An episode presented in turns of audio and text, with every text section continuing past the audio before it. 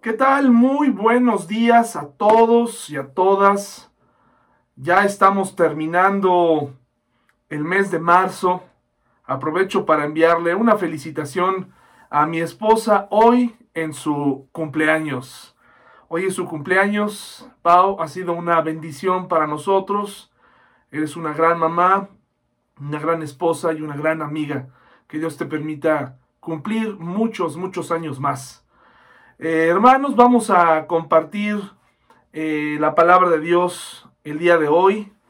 Eh, es increíble cómo se ha ido. Ya estamos prácticamente muy cerca del mes de abril. Hermanos, les invito a ir a Proverbios 15.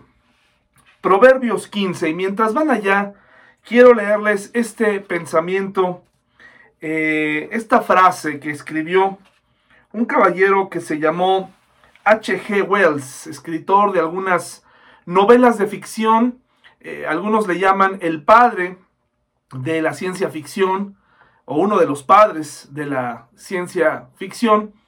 Eh, escritor, por ejemplo, de La isla del doctor Moreau. Eh, también escribió La guerra de los mundos. Él escribió esto. Ha llegado el tiempo para que reorganice mi vida. Mi paz, clamo. No puedo ajustar mi vida para obtener ninguna paz segura y fructífera. Aquí estoy, a los 64 años, todavía buscando la paz. Es un sueño sin esperanza.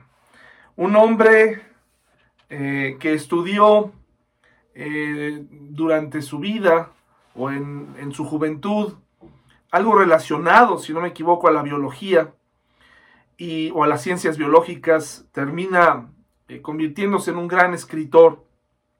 Lo más interesante de él es que, bueno, la ciencia ficción, eh, a la par de la escritura de la ciencia ficción, él era un activista o, simpatizaba con la repartición correcta de la riqueza. Eh, estaba en esta búsqueda continua de la justicia social, etcétera. Y en esa búsqueda nos podemos dar cuenta hoy todo el afán que puede llegar a tener una persona, toda la preocupación, la lucha diaria, una persona que está metido en estos temas, siempre está afanada, preocupada por el bienestar social, por la, eh, porque no prevalezca el, el poder del rico sobre el pobre. Así se maneja nuestro mundo, una desigualdad social. Nuestro sistema económico así lo ha permitido por años en la mayoría del mundo. Hablar de modernidad es hablar de capitalismo. Hablar de estar arcaicos es hablar de otros sistemas que no necesariamente son lo mejor de lo mejor. Sencillamente eh, todo apunta en este sistema en el que vivimos a obtener más, a, generar más, a entrar a una carrera eh, que no se detiene. Los eslogans de las universidades te dicen, te invitan a que sin carrera no lograrás nada. Y es, y es verdad en este mundo. Entre más eh, sepas o entre más títulos tengas, eh, no te garantiza que obtendrás trabajo, pero sí eh, está, es una invitación para que consumas educación, para que pagues por tu educación, para que generes. si tienes, entonces vales. Es una carrera que no termina. Vemos a este hombre de 64 años, diciendo, aún teniendo el éxito, aún haciendo, eh, teniendo una carrera, aún se daba cuenta que, que no tenía paz, se daba cuenta que eh, iba a ser una lucha muy difícil de lograr, eh, pelear contra los que tienen la riqueza, pelear contra los que tienen el poder. Y bueno, este, e, e, él decidió luchar por eso, ¿verdad? Eh, sin embargo, vemos que el resultado, porque murió unos 15 o entre 15 y 20 años después, ojalá haya encontrado esa paz que buscaba. Incluso él hablaba y tenía temores acerca de la eh, sobrevivencia, la supervivencia de la humanidad, debido a que pues el, el hombre siempre, eh, desde siempre, hermano, sin importar el sistema económico, ha buscado oprimir a, su prójimo, ¿verdad? Obteniendo más, teniendo más, usando el poder en su contra. Entonces, la paz se ha convertido en un tesoro, se ha convertido en un, en una, en un eh, objeto del deseo.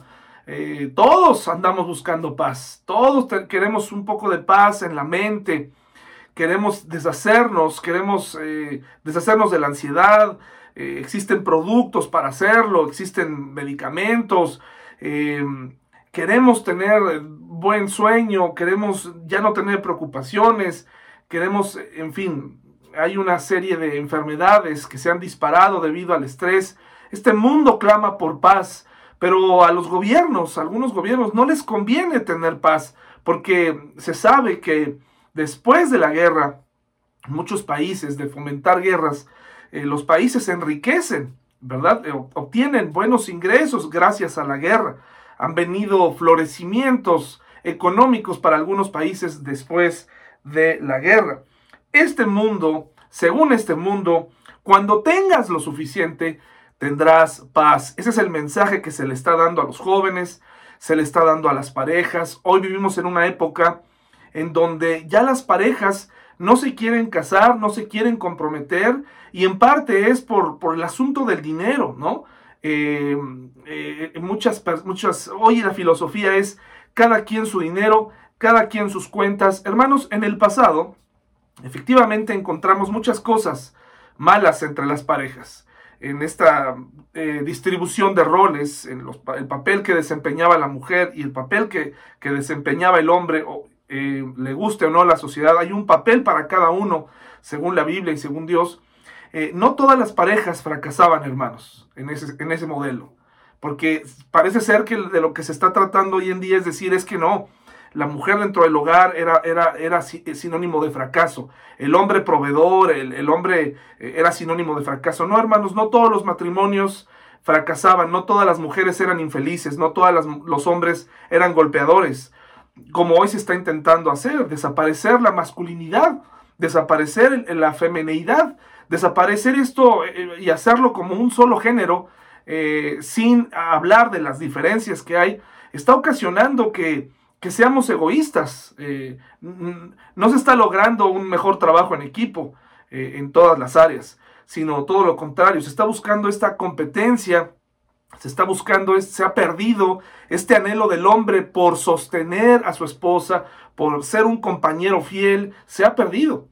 Eh, ahora las parejas ya no se casan, es mi dinero, tu dinero, los divorcios tratando, ¿verdad?, de dejar en la calle al, otro, al otro cónyuge, en fin, es una lucha que parece no tener fin. Proverbios 15, hermanos, me voy a ir directamente, porque hoy vamos a leer varias porciones de la Biblia, me voy a ir directamente a Proverbios 15, del 15 al 17, que es donde quiero detenerme hoy. Eh, Proverbios 15, del 15 al 17, dice, para el abatido, cada día acarrea dificultades, para el abatido, para el que está triste, para el que está ansioso, para el que está preocupado. Pero el de corazón feliz, la vida es un banquete continuo. Más vale tener un poco con el temor del Señor que tener grandes tesoros y vivir llenos de angustia. Un plato de verduras con alguien que amas es mejor que carne asada con alguien que odias. Fíjense qué interesante este pasaje y qué sabio. Y observen quién lo está diciendo. Lo está diciendo un hombre que lo tenía absolutamente todo. Este es, este el, punto de vista eh, de un hombre que lo tenía todo. Y nos está diciendo algo muy interesante. Dice, más vale tener poco. Esto va totalmente en contra de la filosofía de este mundo. Las parejas se casan para tener más juntas aunque les cueste el trabajo, aunque les cueste el, matrimonio, quiero decir, aunque les cueste su vida, su felicidad, dicen, bueno, nos vamos a casar cada quien sus cosas, cada quien va a aportar, cada quien nos vamos a dividir los gastos para obtener más, dicen ellos, en nombre de los hijos, pero a costa de qué? El precio es muy alto, a costa de no verse, a, costa de tener peleas, a costa de tener eh, dificultades que terminan generando hogares donde pues se, divorcian, ¿verdad? En donde en el nombre de, bueno, pues cada quien que los dos trabajemos, y yo creo, hermanos, que llega un momento en mi propio matrimonio, mi esposa eh, trabajaba. en este momento que vamos a ser papás por segunda vez, eh, ella eh, y yo hemos decidido que no trabaje. Y creo que, creo que de verdad Dios no nos ha dejado. Y creo que he entendido mi responsabilidad como proveedor, como principal proveedor. Yo no tengo ningún problema con las mamás que trabajan, porque hay hogares donde así tiene que ser debido precisamente a este mundo. Pero si tú eres una ama de casa que estás ahí eh, cuidando de tu hogar, cuidando de tus hijos, está bien, está bien, no hay, no hay ningún problema. Pero en el nombre de, ese crecimiento, en el nombre de los hijos, en el nombre de ofrecerles algo más, en donde ya prácticamente todo el mundo trabaja, eh, los padres nunca están, se generan graves problemas en, los hijos también. Y parece ser que eso es lo que menos le importa a la sociedad, la ausencia de mamá, la ausencia de papá, pasa a un segundo término. Lo, lo, importante es empoderar a los géneros, ¿verdad? Especialmente a uno en estos tiempos, especialmente a uno, tratando de decirle, eh, se, te está denigrando. Eh, tú puedes hacer más como si el trabajo de ser mamá fuera cualquier cosa o no fuera importante. Pero aquí dice algo muy interesante. Dice, lo voy a leer nuevamente porque es muy, muy, muy eh, importante que lo entendamos. Dice, más vale tener poco con el temor del Señor que tener grandes tesoros y vivir llenos de angustia. Un plato de verduras con alguien que amas es mejor que carne asada con alguien que odias. Dice Proverbios 17.1 porque también esta idea de que es preferible tener poco pero ser feliz o tener paz está en Proverbios. Y esto no nos habla de una idea conformista, de una idea de, bueno, pues no aspires a nada. Recuerda, este pensamiento de no aspirar a nada es, es un, es, un, em, eh, es un pensamiento, es una filosofía actual. Es una filosofía, este, este concepto de riqueza, de tener mucho, de, convertirte o de ausentarte de casa prácticamente y de, convertirte en un zombie, de que tus hijos no te vean nunca y que en el nombre de tu trabajo tú puedas decirles, pues es que yo me dediqué trabajando. Eso no es un concepto bíblico. La Biblia nos habla de este equilibrio que debemos tener. Si bien somos proveedores, tenemos que ofrecer lo necesario a nuestras familias, pero no, no todo el mundo. ¿Sí? No, no, no, no, la Biblia no te dice, ve y alcánzales y bájales la luna. Dales lo necesario, pero principalmente encamínalos en el Señor y, tengan un hogar feliz. De nada va a servir que bajes la luna, que, que, otorgues todo, que vacaciones todo, todo el año o una vez al año, o que les des todo, si nunca vas a estar, no sirve de nada. No te dejes engañar, joven, con esta idea de esta filosofía de que para ser alguien tienes que tener más, que tienes que tener mucho, o que tienes que empezar con todo. Gracias a Dios por las parejas que comienzan con, muchas cosas. Pero también se vale empezar de cero y empezar desde abajo. No es, no es este, un asunto de, eh, de vergüenza eh, si bien hay que sentarse a planear la torre y el matrimonio tiene que planearse y tiene que hacerse correctamente las cosas, no te dejes engañar con que el dinero es lo más importante. Tampoco el dinero quiere decir, o la administración del dinero o los bienes, los vas a dejar a un lado. Tienes que pensar en eso.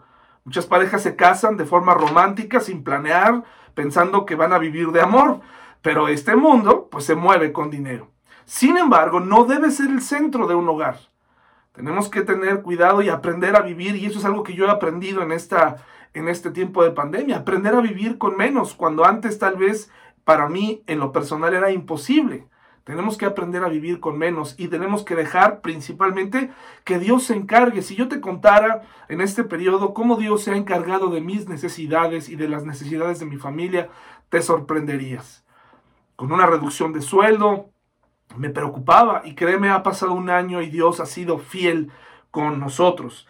Pero dice versículo Proverbios 17.1, mejor comer pan duro donde reina la paz que vivir en una casa llena de banquetes donde hay peleas. ¿Conoces casas, conoces familias donde está, está lleno de habitaciones, donde está lleno de facilidades, de, de cosas, casas grandes, hermosas, bonitas, pero donde sabes que hay peleas? ¿Sirve de algo tener propiedades o tener cosas así? ¿Cómo está tu casa? En el mundo de la publicidad, de la mercadotecnia, hace muchos años me enseñaron algo que creo que funciona, es una regla infalible para los negocios. Y es que si tú tienes un producto, tienes que convencer a la persona de que ella necesita ese producto. Y yo soy blanco fácil de esas cosas. Me ha pasado que la publicidad, la mercadotecnia, todos ellos son, todos los que están detrás son unos genios. Han logrado despertar en nosotros una necesidad que realmente no tenemos.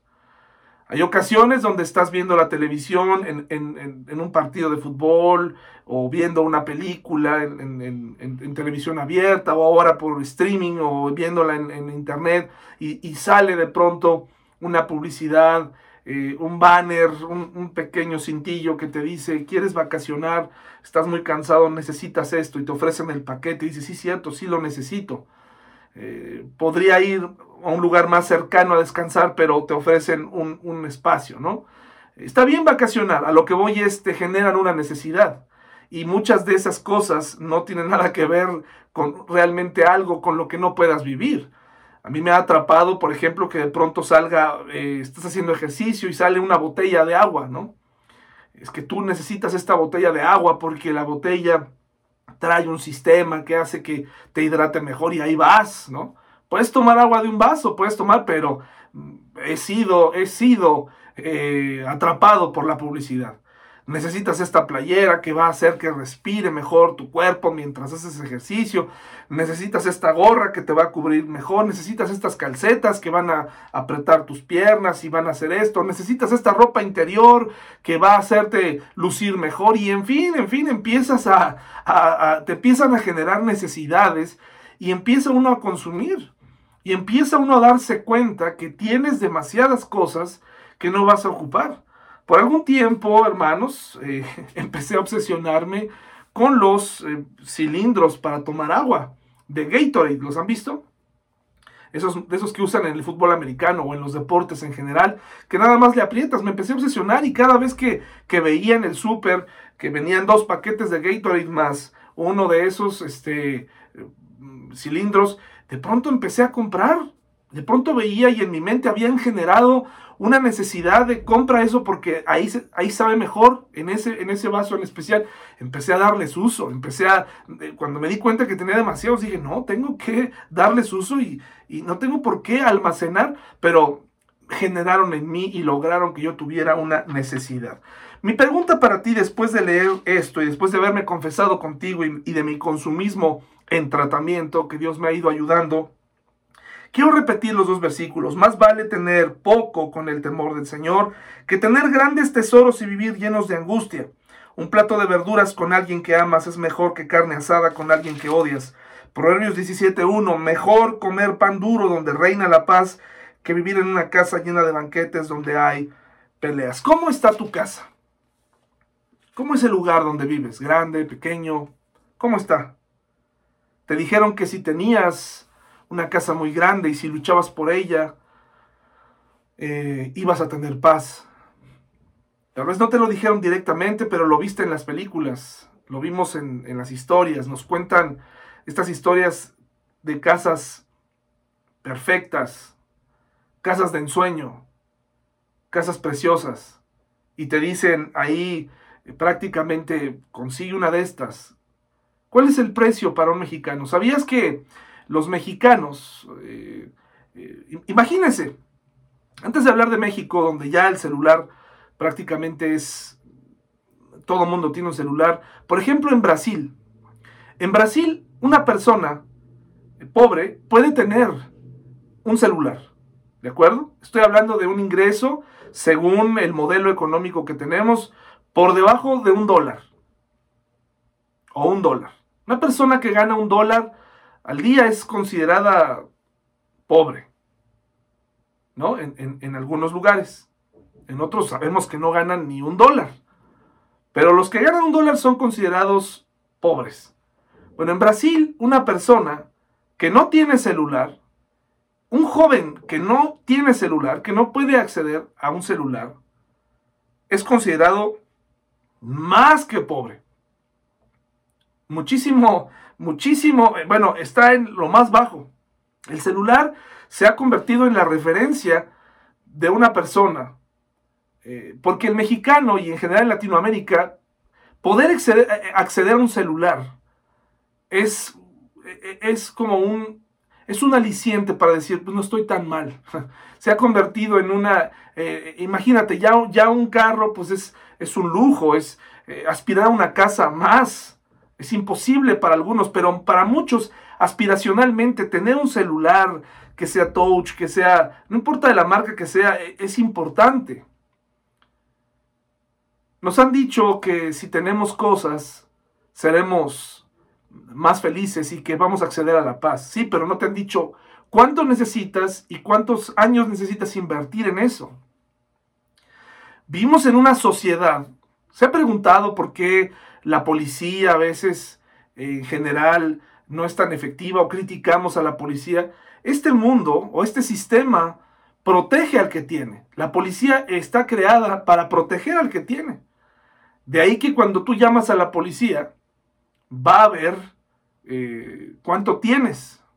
Y, y, es, mm, va a ser mucho más seguro que si tú tienes un accidente o tienes un incidente con alguien que tiene dinero, la policía va a reaccionar a favor de la persona que tiene dinero porque el sistema, el sistema protege a las personas que tienen dinero. No es que esté escrito en algún lado, pero es algo que sucede. Eh, la policía protege al que tiene, cuando la, la policía debería proteger a todo mundo. Pero así funciona nuestro mundo. Y en la cuestión de tu casa, ¿cómo está? Ya tienes la casa de tus sueños, a lo mejor ya no tienes una, tienes dos, tienes tres. ¿Cómo está? ¿Qué se escucha? Si esas paredes hablaran, ¿qué nos dirían? ¿Peleas? ¿Batallas? ¿Soledad? ¿Tristeza? ¿No has podido lograr lo que estabas buscando? ¿Te dijeron que si tenías una más grande? ¿Te dijeron que si tenías dos? Entonces ibas a tener paz y resulta que ya tienes cuatro. y no logras nada. O resulta que ya llegaste a la casa, finalmente la tienes y no tienes esa paz. Te dijeron que necesitabas un mejor carro, que necesitabas tener eh, una membresía en cierto lugar. Te dijeron que tenías que hacer ciertas cosas, obtener ciertos bienes materiales, ya los tienes y no tienes paz, todo lo contrario. Una persona me dijo, entre más ganas, más gastas, y es verdad. Yo siempre había pensado, si yo gano más, pues voy a poder pagar mis gastos, pero no, Desafortunadamente, si gano más, voy a querer contratar más, más gasto, más deuda. Interesante cómo funciona. Eh, queremos acceder, nuestro cerebro, queremos acceder a más cosas y colocarnos y subir eh, de nivel para obtener cierta seguridad y cierta paz. Yo no tengo nada en contra de los seguros, yo no tengo en contra nada de los ahorros, de hecho quisiera aprender a ahorrar eh, y ser más ordenado. Pero hay algo que el cristiano debe aprender y que va más allá del dinero y va más allá de las pensiones, y eso es la confianza en Dios. La confianza en Dios no significa ser un derrochador toda la vida y de pronto esperar que Dios nos mantenga en la vejez. Significa, y Él conoce, la clase de mundo que vivimos, conoce la clase de reglas que, este mundo pone, la clase de trampas, la explotación que provoca en los jóvenes, la falta de empleos, la falta de, de oportunidades, etcétera Dios sabe todo eso. lo que, tenemos que aprender los cristianos es aprender a, vivir cualquiera que sean las circunstancias porque este mundo es cambiante. Aprender a estar arriba o aprender a estar abajo. Si alguna vez ha pasado por tu mente la idea de perder el auto que tienes o tener que cambiar tu estilo de vida, es una pesadilla pensar, pero ¿cómo voy a cambiar mi estilo de vida? Si el precio por cambiarte de casa o cambiar de carro es tener paz, hermano y hermana, te has, perdido el tiempo. Ah, paga ese precio. No hay nada como la paz. Es un tesoro. Hay muchas personas, yo conozco gente con pocas cosas que, que tiene paz y tiene hogares felices. ¿Cómo está la gente que está en tu casa? Te dijeron que si invertías en su educación, en la educación de ese pequeño y pagabas cantidades tremendas, iba a ser exitoso, pero resulta que no te respeta. Te dijeron que si te, los ponías a hacer ejercicio o, que si les comprabas ropa de cierta marca, lo iban a lograr, que si los mandabas de viaje, si cumplías sus caprichos, si hacías todo esto y aquello, eh, y, y resulta que no tienes paz. El mundo te dice eso. Son sustitutos. Acuérdate que la Biblia en Proverbios nos está diciendo el temor a Dios. Andar con cautela, sabiendo que Él nos observa, que Él conoce nuestras necesidades. Ya las parejas no tienen un compromiso, un compromiso mutuo. Cada quien sus cosas. Que cada quien se rasque con sus uñas. Así. Hay egoísmo hoy en día. Te dijeron que si se veían mejor la gente que vive contigo, que si los mandabas a terapia, que si los educabas, etcétera, podías llegar a tener paz, pero la Biblia habla de que si queremos tener un hogar con hijos obedientes, hijos que no nos avergüencen, hijos que obedezcan, hijos exitosos, la, clave es muy, es muy sencilla, edúcalos en el temor de Dios. Disciplina a tus hijos. No, pero es que este mundo eh, nos habla de, dejar que los niños prácticamente hagan lo que quieran. Recuerda que no porque todo el mundo lo haga o porque lo diga alguien famoso, es verdad. La palabra de Dios es tan efectiva y tan poderosa porque nos está diciendo precisamente, eh, Salomón, inspirado por Dios, nos está diciendo una persona que, tuvo todas las casas que, que, quiso, nos, de pronto nos, nos dice, eh, es mejor no tener nada o tener poco, porque seguramente él enfrentó muchas de estas cosas. Él enfrentó muchas de estas disyuntivas, enfrentó a muchos de estos problemas. ¿Quieres tener paz? Educa a tus hijos. ¿Quieres dormir bien por la noche? Respecto a ellos, edúcalos bien. Corre el riesgo de educarlos bien, de enseñarles correctamente. Háblales claro, dales información. No nada más los escondas del mundo dales información, explícales. ¿Y cómo estás tú? ¿Cómo estás tú? Estamos describiendo lo que nos dice Proverbios, ¿no? Nos está hablando, imagínate esta casa donde se, pone un plato de verduras o se pone una casa con una mesa enorme con mucha comida. ¿De qué sirve tener eh, toda esa comida si nadie va a comer contigo o, todo el mundo va a comer, va a tomar de ti, se va a ir o te vas a quedar solo? Por eso dice aquí, más vale tener un plato, comer un plato de verduras, que son accesibles, baratas, en México diríamos de frijoles, pero felices, sin problemas, sabiendo que no te están engañando, ni que tú engañas, sabiendo que la persona que está junto a ti sabe que probablemente la situación es complicada, conoce tu salario, conoce lo que haces, pero sabe que no estás en, malos negocios, sabe, sabe, se saben que se aman y que, se, y que van a estar juntos. Esto no es una idea romántica, esto es posible. No te dejes engañar porque si, lo, si tenemos dinero vamos a ser felices. Esto no es verdad, no es cierto. Eso es una mentira. El diablo quiere que tú creas eso para que te, te metas en una carrera interminable por ganar mejor, hacer más cosas. Y te vuelvo a decir, si cada uno de nosotros aprendiéramos cuál es nuestra responsabilidad en el hogar, tendríamos paz y seríamos más felices. Pero son las reglas que hemos roto las que nos han puesto en esta condición de ansiedad, de, peleas, de cuánto aportas tú, cuánto das. Hemos perdido, se han invertido los precios, lo que realmente vale el pasar tiempo con los hijos y la familia. Esta pandemia nos ha permitido, eh, algunos de nosotros, crecer con nuestros hijos. Hermano, no quieras que regresen a la escuela ya. Date esto va a pasar, disfruta a tus hijos. Participa, este tiempo va a pasar y, créeme, vas a querer regresar y poder estar con ellos. Más vale tener poco, visualizar esa mesa con frijoles en esa casa pequeña, para muchos es ofensivo, porque han sido llamados a triunfar. Fueron enseñados por sus padres a, ser hombres o mujeres de negocios, a ser tiburones, a cazar las oportunidades Hermano, el reto no está en el dinero que puedas lograr. El, reto no está en que le pegues a la idea más grande y puedas ganar. Ese no, está, ese no es el reto. El reto es presentarte delante de Dios y poderle decir, Señor, aquí está, con los talentos que tú me diste hice lo que pude, aquí está, ¿no? Lo que con tu, con tu poder, basado en tu palabra, aquí están mis hijos, aquí está mi esposa, doy cuenta por ellos. No fui perfecto, pero aquí estoy, Señor, gracias a ti buscando tener una vida íntegra. Al Señor no le importa tu dinero, al Señor no le importa tus bienes. Y el tener bienes no quiere decir que, eh, que está mal. Sencillamente ese no debe ser el centro de nuestra vida. Ese no debe ser el centro de nuestra vida. Tener poco, dice, más vale tener poco, más vale. Y más valdría, y yo sé que muchos de ustedes serían capaces de vender lo que tienen con tal de regresar al pasado y educar mejor a sus hijos, o estar con ellos más tiempo, o poderles darles mejores resultados o mejores consejos. Nos lo está diciendo un hombre que lo tuvo todo,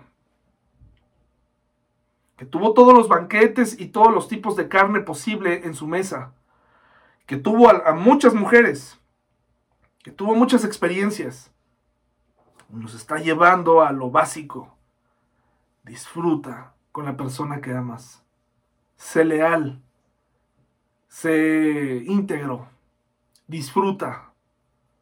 Más vale tener poco. Más vale un pan duro un pan duro, comerte un pan duro, a comer con riqueza, comer con opulencia, pero estar peleando todo el tiempo, todo el tiempo. Hay familias en conflicto continuo, hay parejas en continuo conflicto, todo el día, todo el tiempo, algo estamos haciendo mal. No estoy refiriendo a parejas del mundo, me estoy refiriendo a parejas cristianas que todo el tiempo están peleando. Eso no es normal. El matrimonio no es para pelear. Sí hay discusiones, sí hay problemas, pero no fue hecho para pelear nos casamos con esa persona porque descubrimos, ¿verdad? Que era, era un regalo y de pronto se convierte eh, en, en un infierno. ¿Por qué? ¿Qué hiciste mal? ¿Qué hicieron mal? Analiza. Es momento, si aún vives con él o con ella, antes de que todo esto truene, es momento de recuperar tu vida familiar. Ahora, ¿qué opina una persona que no tenía nada? ¿Qué opina? ¿Es cierto que todo mundo estaba anhelando las riquezas? Es cierto que todo el mundo está anhelando tener más. Probablemente el hombre, los hombres y mujeres caídos siempre estamos anhelando más porque pensamos que ahí está la clave de la felicidad, de la, la, clave de la paz. Mucha gente con mucha incertidumbre hoy en día. Mira lo que dice alguien que no tenía nada. Y ya sé lo que van a decir algunos de ustedes. Sí, pero ¿quién era él? Pues él era Dios o es Dios, pero también fue hombre. Acuérdate que fue llevado por el diablo, fue tentado, y el diablo puso delante de él lo que terrenalmente el diablo en su modo de ver las cosas, en su mentira, podía darle. Y le ofreció lo que a todo mundo nos encantaría tener ¿no? en nuestra naturaleza caída. Pero he descubierto que hay personas que han aprendido a vivir cualquiera que sea su situación y que están tranquilos, están, no han perdido el enfoque y entre más avanzan en la vida, tienen paz. Hermanos, la meta para ti y para mí es cada día parecernos más a Jesús. ¿Cómo vamos con esa tarea? Jesús no tenía nada, no era su meta hacerse rico. El propio proverbio dice que los que los ricos tienen muchos amigos, muchos amigos, y los pobres nada, no los visitan. Pero aquí, eh, Señor Jesús, en, perdón, en, en Juan 14, 27, nos dice, les dejo un regalo, paz en la mente y en el corazón. Y la paz que, que yo doy, y la paz que yo doy es un regalo que el mundo no puede dar. Así que no se angustien ni tengan miedo. Hermano, amiga, amigo que observas, alguno de estos 111 suscriptores que eh, han tenido a bien suscribirse eh, a este canal temporal, les agradezco. Hay una lección que nos está dando aquí el Señor Jesús. Alguien que no tuvo nada terrenalmente hablando, más que muy poquitas posesiones, una túnica de una sola pieza. Porque Jesús vino a otra cosa. Y hay otros ejemplos de gente que aprendió a vivir en la Biblia con poco. Uno, otro de esos es Pablo. Pablo era talentoso. Pablo pudo haber ganado lo que él hubiera querido. Dominaba varios idiomas, era un hombre estudiado, pero decidió por el camino. Interesante cómo funciona el Espíritu Santo en nosotros, en algunas personas, para aprender a vivir vidas más sobrias. Y repito, no quiere decir que esté mal tener recursos. sino que nuestra vida dependa de ello. Y que tal vez no nos hemos dado cuenta o no nos hemos hecho esta pregunta. ¿Qué pasaría si de pronto tú que tienes mucho no tuvieras nada? ¿Serías igualmente feliz? ¿Tienes paz ahora y la tendrías sin lo que tienes? El Señor Jesucristo nos da una clave para entender el origen de la paz. El origen de la paz es un asunto divino. Es un asunto que viene de Dios. No es algo que puedes comprar. Es algo que puedes falsificar. Se mueven hoy en día muchas cosas que te ofrecen paz. Y una de ellas es el dinero, los bienes, el placer. Te ofrece paz momentánea. Dice Jesús, yo te ofrezco un regalo. Ese regalo es la paz. ¿Qué dice aquí, mis hermanos? De Juan 14, del 1 al 12. Vamos a leer el contexto de este increíble pasaje. Dice, no dejen que el corazón se les llene de angustia. Jesús le está hablando a pescadores, Jesús le está hablando a sus discípulos que, que también habían renunciado eh, y que francamente algunos de ellos no habían entendido el precio de seguir a Jesús. Y observe este diálogo tan interesante. No dejen que el corazón se les llene de angustia. Confíen en Dios y confíen también en mí. En el hogar de mi Padre hay lugar más que suficiente. Interesante que Jesús les dice a ellos, no se preocupen. Lo que les falte ahora, un día lo tendrán. No se preocupen. Hay lugar para todos. Jesús trató y siempre retaba a sus discípulos. De hecho, hubo uno que de plano no lo quiso seguir porque ese discípulo no había considerado que seguir a Jesús era renunciar. Y es algo que tú y yo tenemos que entender hoy en día. Seguir a Jesús es una renuncia. Una renuncia a los sistemas de este mundo. Una renuncia a nuestras creencias. Una renuncia para poder llegar a entender y a obtener eh, esa paz en la tierra y para poder llegar a tener todo aquello que, soñamos eh, o esa, esa esperanza bienaventurada en los cielos, tenemos que aprender a renunciar. Como alguien bien decía, tenemos aquí que aprender a perder para ganar. Pero nadie quiere perder, todos queremos ganar, todos queremos tener ya inmediatamente las bendiciones en la puerta. Dice, en el lugar de mi padre hay lugar más que suficiente. Si no fuera así, ¿acaso les habría dicho que voy a prepararles su lugar? Cuando todo esté listo, volveré para llevarlos, para que siempre estén conmigo donde yo estoy, y ustedes conocen el camino que lleva a donde voy. Las palabras tremendas de Jesús, dándoles y supliendo sus necesidades, diciéndoles, hay lugar, estarán conmigo. ¿Se acuerdan de esta mesa que vislumbramos, donde hay una familia, tal vez con lo necesario, pero son felices? donde las riquezas no son el centro, donde las riquezas no son lo más importante, donde no hay temor por el futuro, etcétera, donde hay necesidades, pero confiamos en que Dios supla. Bueno, eso es, eso es una, esa imagen ya la tiene en su mente.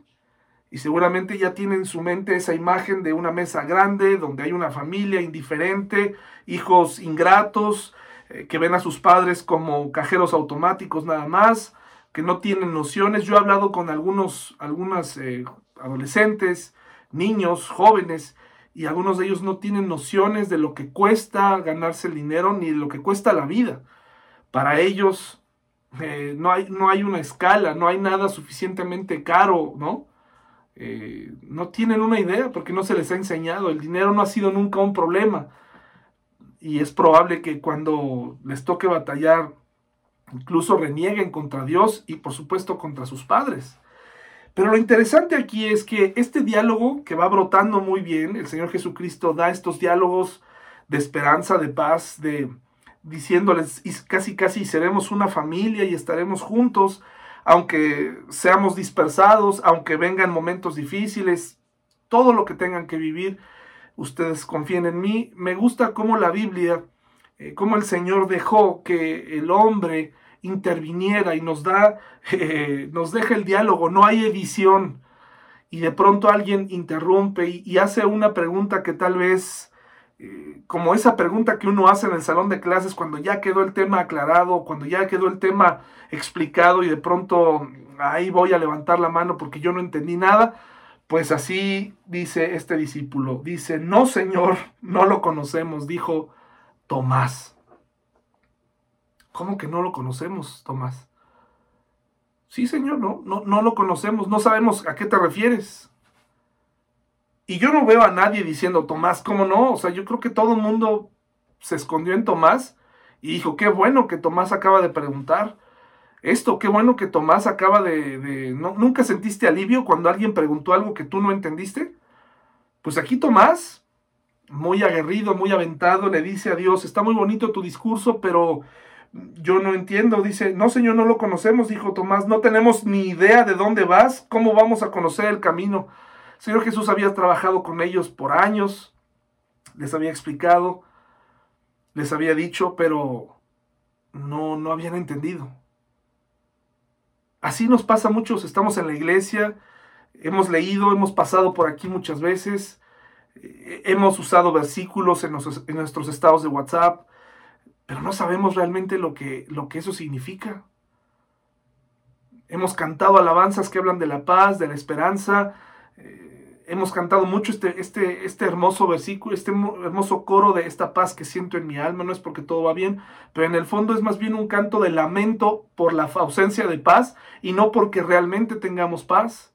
Pues así estaba Tomás aquí, en ese contexto se escribió el versículo que les acabo de leer, donde Dios Jesús les está regalando la paz, les está diciendo, les voy a dar esta paz, no como el mundo la da. Este es el contexto, un, un grupo de gente que no entendía, Mire lo que dice. Eh, Jesús le contestó, yo soy el camino, la verdad y la vida. Nadie puede ir al Padre si no es por medio de mí. Si ustedes realmente me conocieran, también sabrían quién es mi Padre. De ahora en adelante ya lo conocen y lo han visto. Y luego de pronto ya se animó otro y dice, Felipe le dijo, Señor, muéstranos al Padre y, que, y, que, y quedaremos conformes. Jesús respondió, Felipe, he estado con ustedes todo este tiempo y todavía no sabes quién soy. Creo que, creo hermanos, que viene bien aplicar esto a nosotros hoy porque muchos de nosotros estamos en este punto de nuestra vida en donde llegó la pandemia, llegó la calamidad a nuestra casa y le decimos al Señor prácticamente, no sé qué hacer Dios, no tengo idea, no sé ni qué versículo leer, no sé de qué aferrarme, no sé nada. Y el Señor nos diría, he estado contigo, se supone que has estado en la iglesia, hay gente muy religiosa que no falla y no has entendido nada, como lo vimos la semana pasada, tal vez te has estado engañando a ti mismo que sabes. Esta parte de la que hemos hablado en otras ocasiones, cristianos o gente en general que dice, hemos sido muy bendecidos, cuando a veces el origen de esas riquezas vino de, vino de, de lugares incorrectos o, o vino con un precio muy alto, nos hemos engañado a nosotros mismos. Dice, dice aquí, hermanos, ¿acaso no crees que yo soy el Padre y el Padre está en mí? Las palabras que yo digo no son mías, sino que mi Padre, quien vive en mí, hace su obra por medio de mí. Solo crean que yo estoy en el Padre y el Padre está en mí, o al menos crean por las obras que me han visto hacer. Jesús había hecho milagros, les había explicado cómo estaba la cosa y ellos seguían sin entender. Lo mismo ha sucedido con nosotros. Les digo la verdad, todo el que cree en mí hará las mismas obras que yo he hecho y aún mayores porque yo, porque voy a estar con el Padre. Luego dice algo muy interesante que muchos cristianos han interpretado mal porque no leen lo que sigue. Dice, pueden pedir cualquier cosa en mi nombre y yo la haré para que el Hijo le dé gloria al Padre. Es cierto, pídanme cualquier cosa en mi nombre y yo la haré. Muchas personas dicen, ahí está, aquí está el decreto, hay que decretar cosas, hay que, decretarlas, repetirlas mucho y Dios las va a hacer. No, Dios no es un genio de la lámpara. Si quieres recibir de parte de Dios, tienes que seguir leyendo. Dice, si me aman, obedezcan. Una de las cosas que son muy difíciles de hacer para nosotros los cristianos es entender que, que para tener paz, para poder llegar a experimentar esta paz, no nada más es situarnos en un estado cómodo, en un estado de meditación, repetirnos versículos a nosotros mismos. Hay que obedecer. hay que buscar no meternos en problemas, hermanos. Hay que buscar no ponernos en situaciones que van a robar nuestra paz. Y eso implica fijarnos cómo le hablamos a las personas que amamos. Eso implica hacer bien nuestro trabajo. Si las cosas alrededor salen mal, si este mundo y su sistema nos falla, está bien, eso ya lo sabemos. Pero tú y yo tenemos que aprender a obedecer. Puede ser que no tienes paz porque no eres obediente. Te has quedado con los versículos de arriba nada más.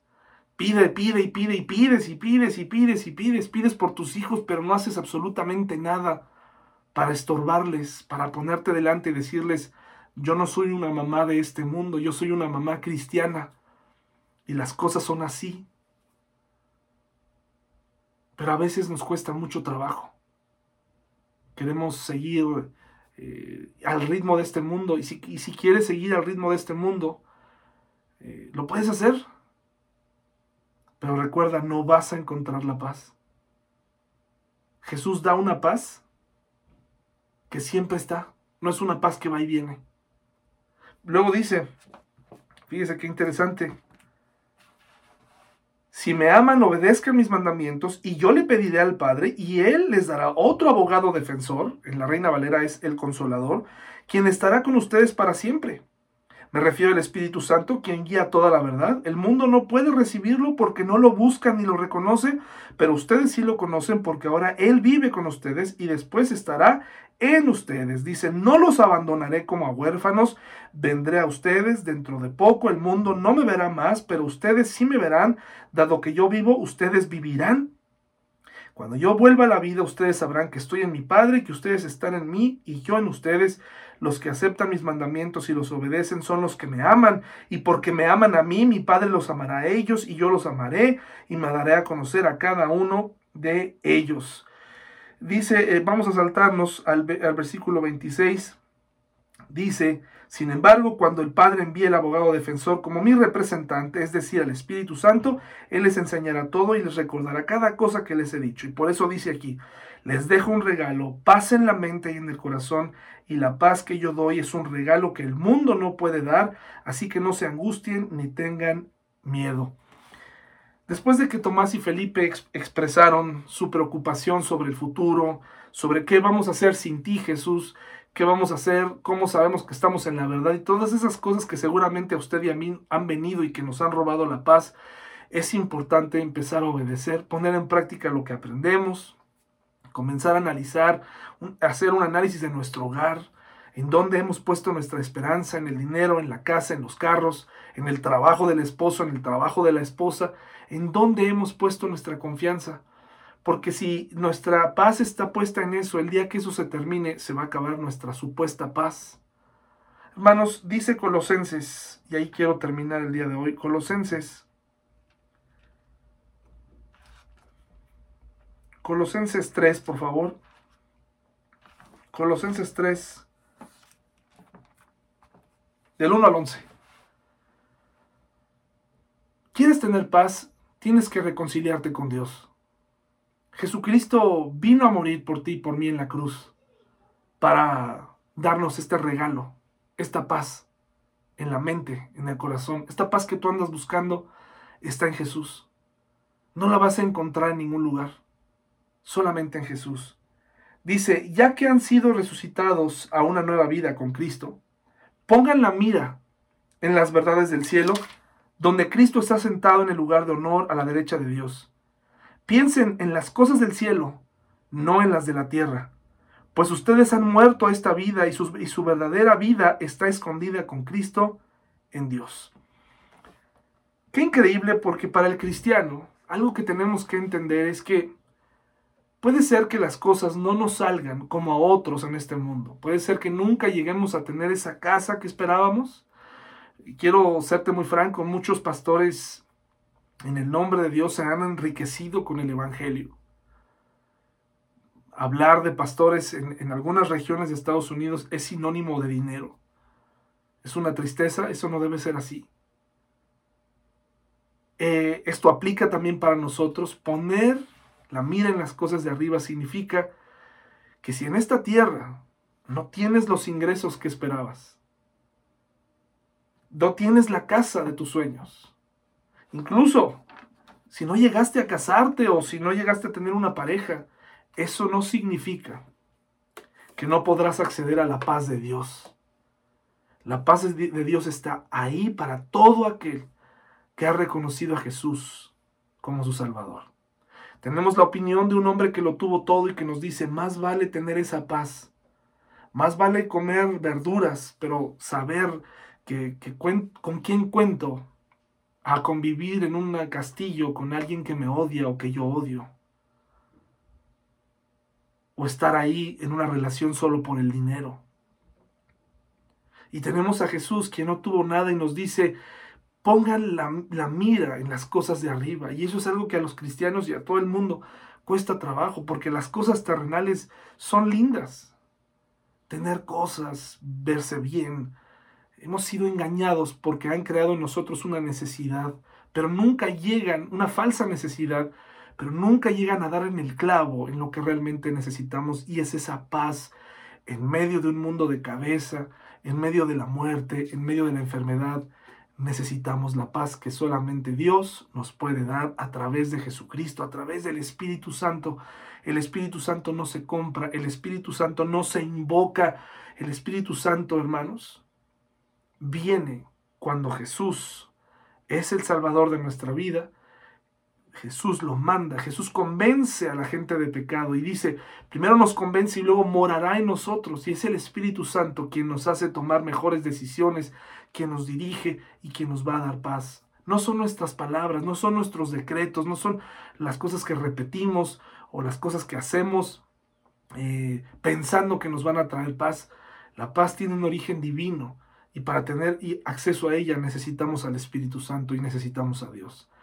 Hermano y hermana, te deseo que encuentres la paz. Y amigo y amiga que nos visita, si aún no eres cristiano, ¿qué esperas? ¿Qué esperas para acceder a esa paz? Como Jesús la da. Es un regalo. ¿Por qué no la aceptas? Nos vemos pronto, hermanos. Que estén muy bien. Hasta luego.